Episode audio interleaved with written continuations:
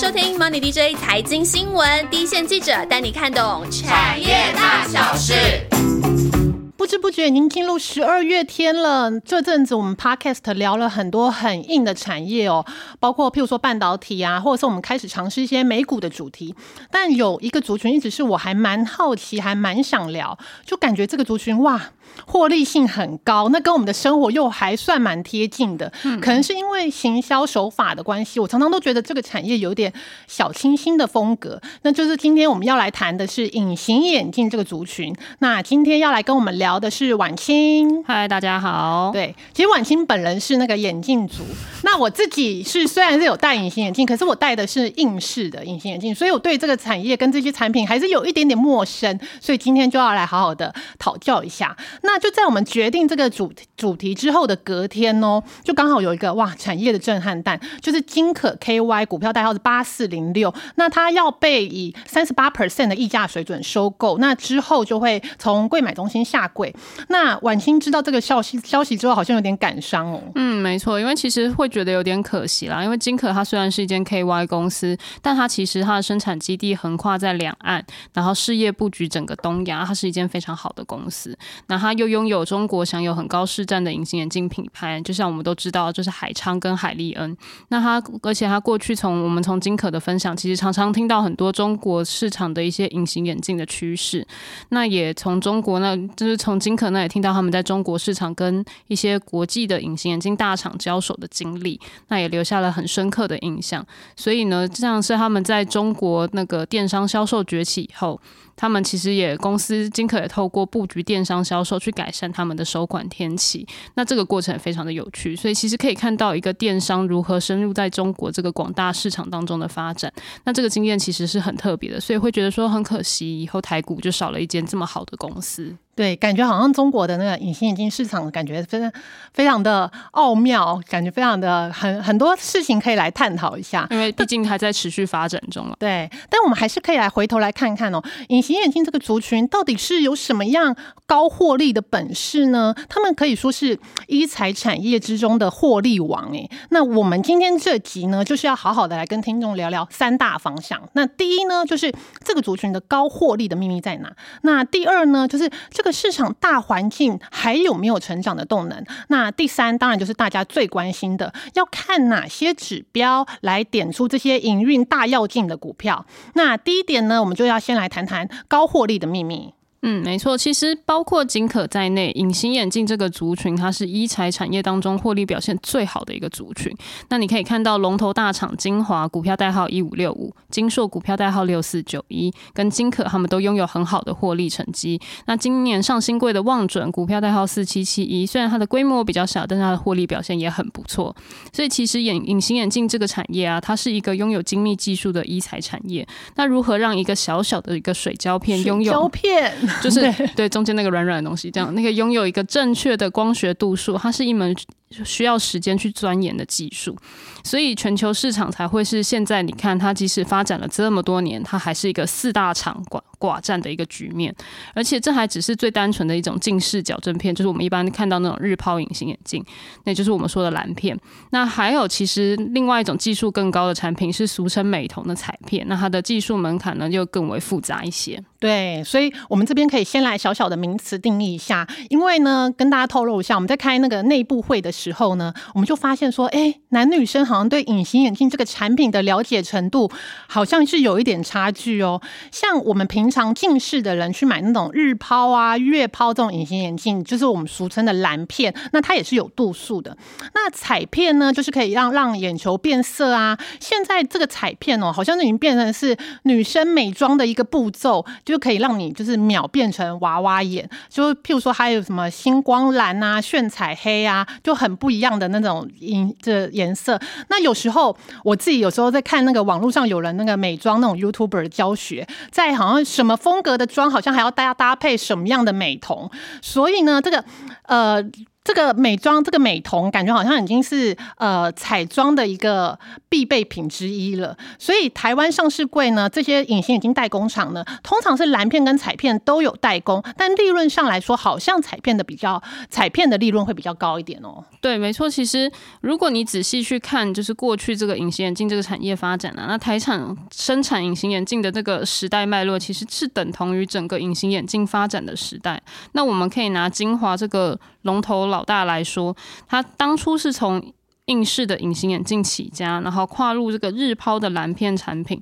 然后再投入生产美瞳彩片的这个技术，可以说他是结结实实的参与了每一个隐形眼镜的跨时代产品。那他帮国际大厂博士伦跟日厂 C 的生产彩片是。又是支支撑他们的业绩崛起的一个新的一片天，所以其实你可以说啊，就是隐形眼镜制造厂的高获利，其实大部分就是来自这个风靡亚洲市场的美瞳彩片。那彩片它跟传统的蓝片相比，它算是一种少量多样的利基产品。那像是一个放大片啊，你的那个颜色啊、直径不同，其实你戴起来的美瞳的效果也不同。那刚刚有阿万也提到很多五花八门的各种变色片这样子。那也因为这个美瞳产品的少量多样啊，其实对国际大厂来讲，他自己 in house 的产能都在做蓝片，他很少去布局这些亚洲限定的产品，因为量也比较少，量也比较少，其实也不方便它的，因为你每一次你换一。个度数啊，你就要去做调整。那你产线不可能一直为了这些产品，然后一直做调整，这样子的效益太差。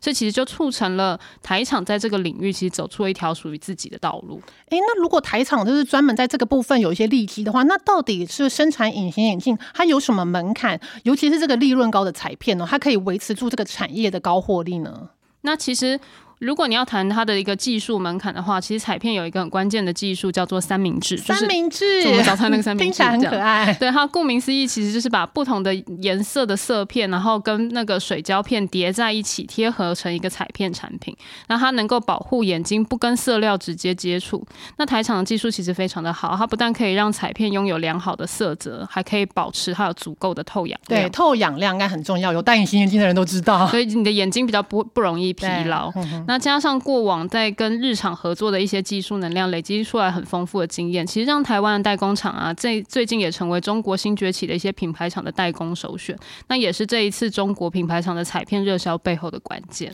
对，讲到中国彩片热销，好像江湖上还传出一个二零一九年中国有一个彩片革命。哎，这听起来好像很厉害，是不是革命会成功？好像台湾厂商这些代工厂的力量是功不可没。嗯，其实我们如果去看彩片革命这件事情，它的背后的故事大概是这个样子。其实你回头去看呢，我们在台场的彩片客户最早是从美瞳发机的日韩厂商开始，然后一直拓展到现在二零一九年兴起的中国的各类型的品牌小厂。那这个会发展成这样子的原因，是因为以前日本跟韩国的偶像明星跟视觉系乐团，其实他们在两千年前后是大红大紫的，那带动了他们的年轻族群喜欢佩戴彩片，带起了这个风潮。对，就是彩片。这个产品就变得慢慢的往那个大的消费族群上面去发展，这样子。那过往主要的彩片领导品牌常常都是一些日本的大厂跟一些韩国的品牌。那这样子的流行文化，它就是持续的透过日本跟韩国的那个韩流啊，跟日本流行文化这样子发展。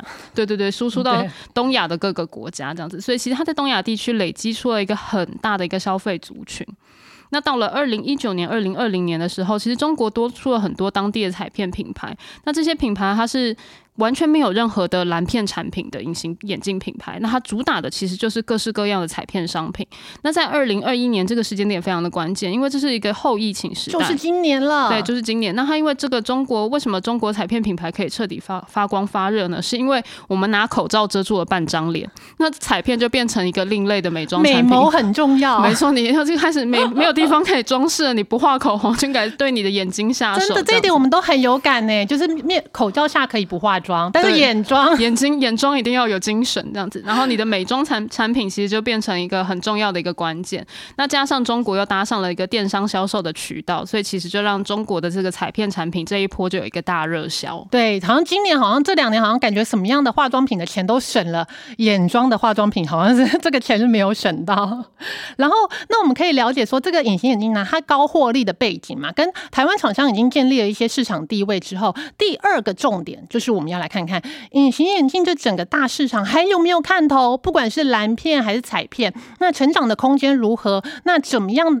这样子？呃，如果说这个市场有成长空间，厂商才可以伴随着这个市场一起成长，一起往上嘛？嗯，其实我们如果看这个整个视力矫正市场的话呢，隐形眼镜产业其实还是非常的健康，还有一个很好的复合成长率。那这当然要归功于就是近视度数节节高升的亚洲市场啊，因为亚洲市场我们常常讲说它有升学主义嘛，所以就会造成说大家好像常常念书的时间很长啊，眼睛很疲劳。但是现在大家眼近视已经不完全是因为对，升学现在还有另外外一个就是更大的推推使我们近视的动能，就是因为我们被三 C 产品宰制了我们的生没错被。绑架了。对啊，，每个人都是低头族，你不但看电视、看电脑，还看手机。其实这就是，其实这还也催生出来一个隐形眼镜的新产品，就是一个绿蓝光产品。那这个是我们等一下可以再聊的一些东西，这样子大家可以期待一下。那亚洲市场里面，其实大家会看的一个关键，就是一个很大的市场，就是中中国市场国市。场没错，没错对。那其实我们刚刚讲到彩片嘛，那彩片的受众其实很大，因为你不管有没有近视人，其实你都可以戴彩片。这样，那但就近视矫正市场来看的话呢，中国大概只有七趴到一成左右的近视人口是戴隐形眼镜的。那如果以亚洲比较成熟的市场，日本跟韩国来看，大概是三十五趴，所以这个渗透率看起来的话，中国是还有很大的发展空间。所以他们还是很多人是近视，但是还是戴眼眼镜，或者是什么都不戴。戴，眼镜对，对。这个这种不矫正人其实也很多，这样，因为像一一百度、两百度或者两三百度的人，很多人可能他就是忍受着模糊的视线，但还可以生活这样子，对，所以其实这这件事情还是就是是一个可以发展的一个空间了。所以业者其实都是看好说，日抛隐形眼镜这样子这个高价的医材产品啊，也会随着以后中国经济发展状况越来越好，那需求也会越来越大。那彩片当然更是啦，因为它作为一个美妆品嘛。那我们刚刚讲到戴口罩，然后装饰眼睛变得很重要。那业者其实也是觉得说，呃，随着中国的人均 GDP 增加，那它以后的销售潜力是很值得就是人有钱了之后，对于就外观很多东西，对，对于外观的要求就会比较提升提升了以后预算会会增加，你就会想买这些东西，因为你以前可能会觉得说这不是必需品，我不需要。可当你有了比较多的钱以后，你可能就会觉得说，哦，投资你自己的外观是一个值得的一个一个那个。工作，所以你会去做这件事情。就其实像我们现在常常觉得说，台湾男生很少在戴日抛，但其实日本跟韩国男生很喜欢戴日抛，就是会不会以后台湾的男生也开始戴彩片？这我们不能够排除，因为毕竟偶像明星也都是男的对，在戴已经有开始，日韩的也开始在带彩片了。对啊，对啊，其实中国的偶像明星也很多在对在戴彩片，这对样这已经变成一个风潮了啦。嗯哼，那所以其实我们就是可以说，就是中国它也有不一样的销售模式啊，就电商。对，其实这电商这件事情，其实它又比较特别，因为我们以前会觉得说，你卖隐形眼镜，你就是要去通路商找嘛，对对不对？那其实你以中国这个市场来想象的话，其实你在中国要去找通路商这件事情，其实非常的辛苦，因为中国这地地大物博，那你其实你要去找到。呃，每个三线、二三线城市都去布局，这对品牌厂来讲是一个很大的负担。可是你透过电商这个销售模式的话，你就可以摆脱实体通路的布局，所以对很多新兴的小品牌来讲，它就很机会崭露头角。那当然就是你在电商上面就可以，平台上面就可以跟大品牌一较高下。关键当然还是要你要砸钱做行销啦，这个当然是大家必须要注意的事情。这样子，但彩片其实它追求的就是一个款式新颖跟吸引目光的这些特质。那其实让新兴产品就是会把它的资源集中在我们刚刚讲的行销上面。那它在借由电商的支撑，把整个销售铺货到中国的各个角落。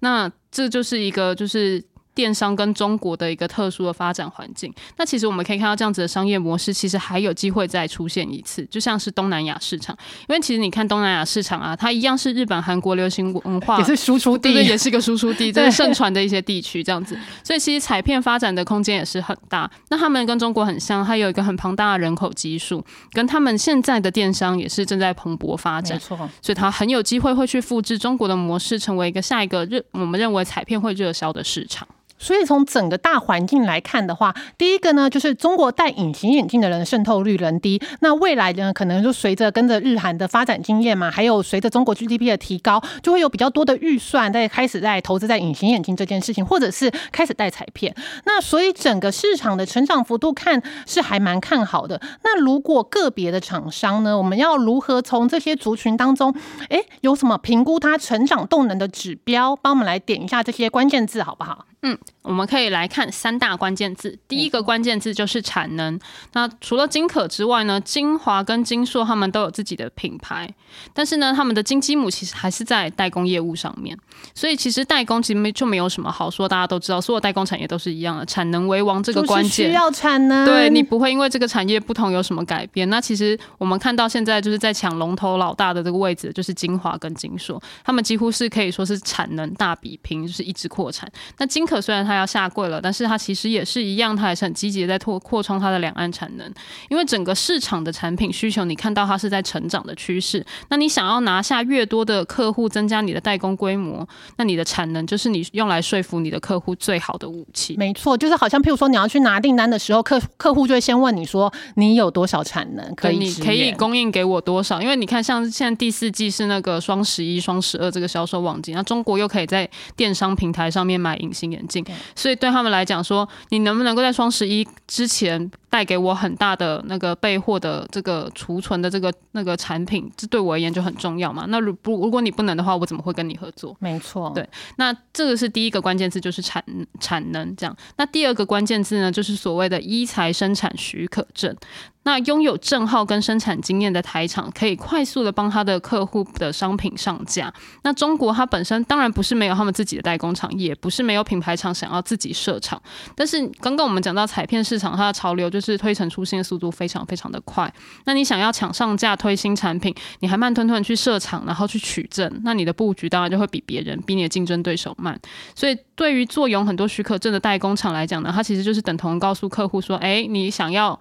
那个，你想要生产你产品，你想要推很快速厂生产产品的话，你找我就对了。这样，我帮你代工，其实就同时等于帮你打开了不同市场的销售大门。其实举例来说，在他们以前跟日韩品牌客户合作的时候，你找金华、找金硕代工，其实你不只可以在日韩销售，你也可以跟你的日本、韩国客户来讲说，哎，我中国正好，你这个产品我帮你做了，我也可以在中国销售。一下就可以帮你打开一个多市场的一个大门。对，所以第二个关键词就是我们的许可证，这非常重要。没错，然后第三个关键字呢，就是品牌客户。虽然我们现在说这个品牌遍地开花，好像感觉起来你有非常非常多的品牌客户可以挑选，但是其实有品牌就不免会有所谓的比拼了，就是你一定会看这个品这个市场的那个领导品牌是谁嘛？那其实彩片也是一样的。那像金华跟金硕呢，他们过去就帮同一个日本大客户代工不同的彩片产品，那现在他们在中国呢，又各自拥有一个市占前三大的一个彩片品牌客户，可以说他们是从日本较劲，一直到中国还在继续的进。竞争这样子，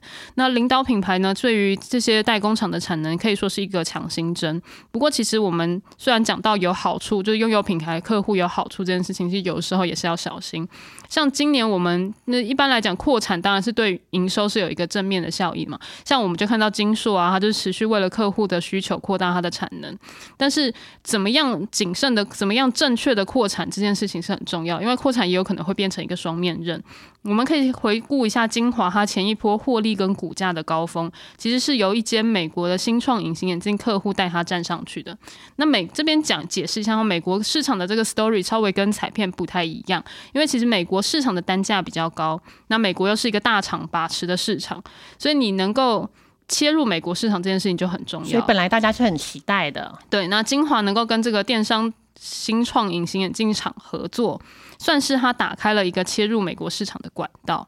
那当初这个客户呢，其实他也跟金华承诺了一个很大的一个需求量。那金华也相信他，也帮他们一口气提高了比较不少的产能。那这个美国客户呢，后来当然还有一些他自己的状况，他的筹资啊，或者是一些他铺货的状况，跟美国的那个卫生单位对他有一些要求，就是要他提供一些证明。那这些都影响到他的后来的扩张规模的一个速度。所以其实美国客户是状况是没有很符合他们自己的想象的。那这些新产线的折旧，其实也让金华前几年吃到了一些苦头。那这个也是一个值得参考隐形眼镜如何安排他们产能布局的故事。所以有时候真的是一个双面刃。对，那我们譬譬如说，从刚刚我们就已经知道说，譬如说产能、医材许可证跟强而有力的品牌客户，这个是营收动能的三大保证。但除了营收成长之外呢，那获利的优化当然也是相当的重要。还有没有什么小 paper 可以跟大家分享，说怎么观察和评估这个族群的获利的变化呢？嗯，如果要谈高获利的关键，我们通常都会讲说，跟获利跟毛利率相关的东西就是产品组合嘛。那这个隐形眼镜的产业小知识可以跟大家分享一下，就是彩片的毛利率一定会优于蓝片，那日本彩片的毛利率又一定会优于中国彩片，那这个都跟单价有关嘛。所以一个良好的产品组合就是能够兼顾成熟市场跟成长中的市场，那彩片是越多越好。那绑住客户的关键呢，其实是在代工厂的技术。那我们之前在望准的那个业绩发表会上面就有听到说，就是他们认为说能够推陈出新的这个创新的能力良好的一个 O D N 产品，就会是一个获得品牌厂商青睐的就是你还要帮品牌厂商做设计，你能够自己己能够推出一些新产品，就是能够吸引你的这个客户去跟你合作这样子。那其实另外还有一个关键就是一个利基型产品，那这个其实我们就可以提一个比较特别的公司，那它是跟精华一脉相承，但是又各自精彩的公司，它是恒泰光，它的股票代号是六七四七。那他们的过去的技术来自同一间老牌的隐形眼镜公司，但是后来他们发展出了不同的道路。那我们知道，现在我们刚刚已经讲过，精华是日抛产品的代工龙头嘛，那亨泰光它则是走上了角膜塑形片的专业道路。但相同的地方都在于，他们都有很好的获利表现，而且他们在资本市场其实都获得了很高的认可，那也都坐拥很高的股价。好，那刚刚我们有听到，譬如说产品组合、设计能力跟利基产品，可能会是优化获利的三大指标。那台湾的隐形眼镜厂也不单单是代工厂哦，现在还有更多更高的技术含量，或者是在哎，就跟我们刚刚提到，人人都是低头族的这个局势之下，一些更有利基的明星商品。那到底各家厂商还有什么新商品？接下来呢，就进入了彩蛋时间。那说了这么多的隐形眼镜制造商，大家应该不会只记得精华吧？其实台股有很多间精华哦，那大家要注意，这个不是开旅馆的精华哦，大家不要搞错哦。那我们今天的彩蛋时间要来帮大家介绍各家隐形眼镜代工厂的秘密武器。那其实我们刚刚提提到嘛，就是推出一个好的 ODM 产品是赢得客户芳心的关键。那我们就来分享一下各家的一些优点。那首先我们从一个明星商品来跟大家介绍，就是细水胶，它是普遍被认为是隐形眼镜的高阶商品。那它的制作的难度比较高。那以国内的厂商来说呢，精华、金硕、金可，还有明基材旗下的美若康，它都是拥有生产细水胶技术的厂商。那细水胶它跟传统的水胶有什么不一样呢？它就是表面增贴了细，让它的透氧量更好。那你的眼睛佩戴就更不容易感觉疲劳。那细水胶它其实也是。欧美市场的一个新欢哦，那它的。但是它的价格是也是偏高的，所以它其实，在亚洲市场上面呢，对细水胶的普遍性是比较差的。那除了细水胶之外，另外一个在崛起的高价产品，就是所谓的多焦点隐形眼镜，它可以矫正老花等其他的视觉问题，这样子。那当然还有散光片，大家要知道，其实我们一般的日抛是里面是没有矫正散光的，所以很多人他如果有很严重的散光的话，其实他也不适合佩戴隐形眼镜。但是现在呢，就有这样子的散光片的产品能够矫正散光。那像台厂的精华跟金硕，他们其实也都有生产多焦点镜片的这种产品技术。那再来就是我们讲的特殊镜片，因为其实我们刚刚也说了嘛，就是看三 C 产品，其实看久了我们眼睛很累，所以这个三 C 产品这个大环境啊，低头族这个环境，其实催生出了望准，它就推出了一个抗蓝光的隐形眼镜。那这个产品其实也受到他的日本好客户的一个好评，所以他的日本客户就很积极的，就是把这个产品推到日本市场去。那他现在在日本市场热销，也变成望准的一个业绩动能。那它就显示说，这个抗蓝光这个需求其实很受到这个三 C 重度使用者的喜爱。这样子，那望准也有其他的一些专业眼镜的一些产品，像是。我们刚刚讲到彩片，那望准也有一个特别的，就是运动人士专用的变色片。那它非常的特别，它不，它的整个眼镜的颜色都是，比如说是。淡褐色的或者是浅橘色的，然后它就是配合美国一个立基型的隐形眼镜客户在出货。那它这个主要的客户对象就是打高尔夫啊、打棒球啊、登山的运动爱好人士。那它主要的效果就是，如果说你在打棒球的时候不是会有强光吗？那它就是透过变色的方式来让你的眼睛不会受到那么大的刺激，所以它是一种专业镜片。那我们刚刚在提到矫正视力上面，亨泰光推出。角膜塑形片嘛，它是角膜塑形片的专业制造商。那角膜塑形片跟一些比较不了解这件事情的那个观众朋友就是一起介绍一下哈。这个产品其实它是需要医生的处方签才能够佩戴的眼科专门产品，那一副就是要价要两万块以上，而且你的这个寿命周期呢，它还不是买了以后就跟着你一辈子，它只有两年。那大部分的时候佩戴这个东西的都是学龄的学生。那这个专业的产品呢，其实帮亨泰光在整个隐形制造产业、隐形眼镜制造产业当中建立出了不同的产业地位。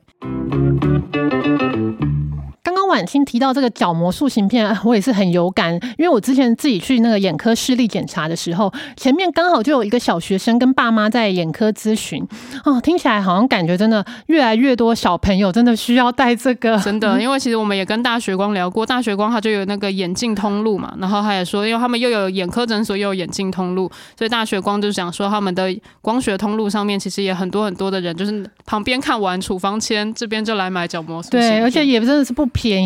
所以以后虽然说真的是眼球商机啦，可是真的大家可能还是要好好的爱护眼睛啊。没错，眼睛只有一副。好哦，那我也来这呃帮大家今天总结一下，说我们今天聊的隐形眼镜这个族群，那台湾的厂商在亚洲的隐形眼镜市场的代工地位，还有建立的获利门槛，还有市场的成长展望啊，还有怎么观察和预测未来营收获利的变化，希望对大家有帮助。那接下来就进入回复留言的时间啦。这个礼拜的留言真的本来是让我很紧张诶，因为一直到礼拜五之前的时候，我们在看的时候，我发现居然没有半条留言，是怎么回事？是平台坏掉了吗？我们上一集燕翔讲的这么好，然后我想说惨了，该不会？这礼拜没有留言，没有留言可以回了吧？还好在周末的时候就出来了很多的留言，是不是大家周末比较有空？谢谢你们哦。那我现在来回一下哦。这个呃，第一个是我们台北的马基，他是从他说他是超级好朋友，他有说燕翔很棒，然后非常有料的产业第一线观察，谢谢你哦，感谢你，然后也欢迎你常常来留言。然后还有一个是呃游戏分享，然后是呃万万粉站出来挺一波，感谢你，好像你每常听到我的节目的时候都会出来说，都会出来就是挺我一下，谢谢你哦。哎，不过我真的很好奇，这个这个朋友到底是不是我私人的朋友啊？如果如果他如果你是我的私人的朋友，可不可以麻烦私讯我一下？因为这样子我才知道我这个攻读金要汇到哪里去。没有啦，开玩笑的。不管你是不是真的是我私下的朋友，或者是呃是真的我们的听众，呃都很谢谢你，感谢你这么热血的支持我。然后接下来呢是这个哇，我首度跟直接跟这位听众回留言的拉链卡道机，然后他说。听 EP 六十四给五星，然后他说这才是你想要的产业介绍跟个股分析，谢谢你哦。哎，我很难得可以跟你直接对到哎，因为常常都是我的那个其他的主持人，然后然后来回你的留言。那麻烦你这一集的节目也麻烦高抬贵手好不好？希望你可以多多的支持我们，我们会继续努力的。然后接下来呃也是我们的好朋友蜂糖饼干加热可可，就是这个很可爱的昵称。然后他有说原来连接元件是这样的功能，然后自己都看不懂的产业，我们一说就清清楚楚了。然后也有说我们希希望我们多找一些产业来讲，譬如包括 mini LED 啊、化工材料等等的。其实这些这些题目都一定会是在我们的规划当中啦。呃，我们一定会陆续的，就是计划完之后再陆续的跟大家分享。然后呢，还有一个。个呃，这感觉好像也是我们的老朋友，就是他，但是他的昵称也很长，就是 Z A W 开头，然后一连串英文字的这一位。然后还有说听 Money DJ 分享产业分析跟公司经营受益良多，然后支持我们这个用心经营的财经新闻团队，谢谢你哦，感谢你，也希望你可以常常来留言。然后接下来就是当然就是我们的老朋友 Run J，然后他有说呃燕翔讲的真的超好，然后一口气讲了公司的好多面相，然后也说了。不要跟倩祥抢粉丝啦！他们两个没有在抢粉丝啊，他们是共享，可不可以互相 share 一下？所以呃，不用担心。然后那个 Ron J 讲的真的很对，他说真的不能加资深。我跟你们说，有几个关键字在我们团队是不能出现的，这个资深就不用说了。还有某某姐跟某某大姐或某某大哥这些称谓是绝对不能在我们。新闻团队出现的真的很容易一秒惹怒我们，譬如说不能叫万万姐或者万万大姐，都是不 OK 的呗，OK 好不好？然后呢，其他的，嗯，大概这个礼拜的留言都到这边喽。然后，呃，这个礼拜呢，我同事有跟我说，他说我们那个呃，podcast 那个触及率啊，就是要往外就是推广。他就说，是不是我们最近都没有跟听众朋友说要分享？对，所以我在节目底的时候呢，我就受同事的请托，跟大家强调，麻烦各位听众，拜托。帮我们把节目分享出去，要分享，要分享，要分享，拜托讲三次很重要。毕竟大家也知道，那个年底了，我们的那个 KPI 也是很重要的。哎呦，拜托大家了，多多帮我们分分享节目，让我们可以越做越起劲，好不好？谢谢你们哦。那这个礼拜的节目都到这边喽，大家下个礼拜再见，拜拜。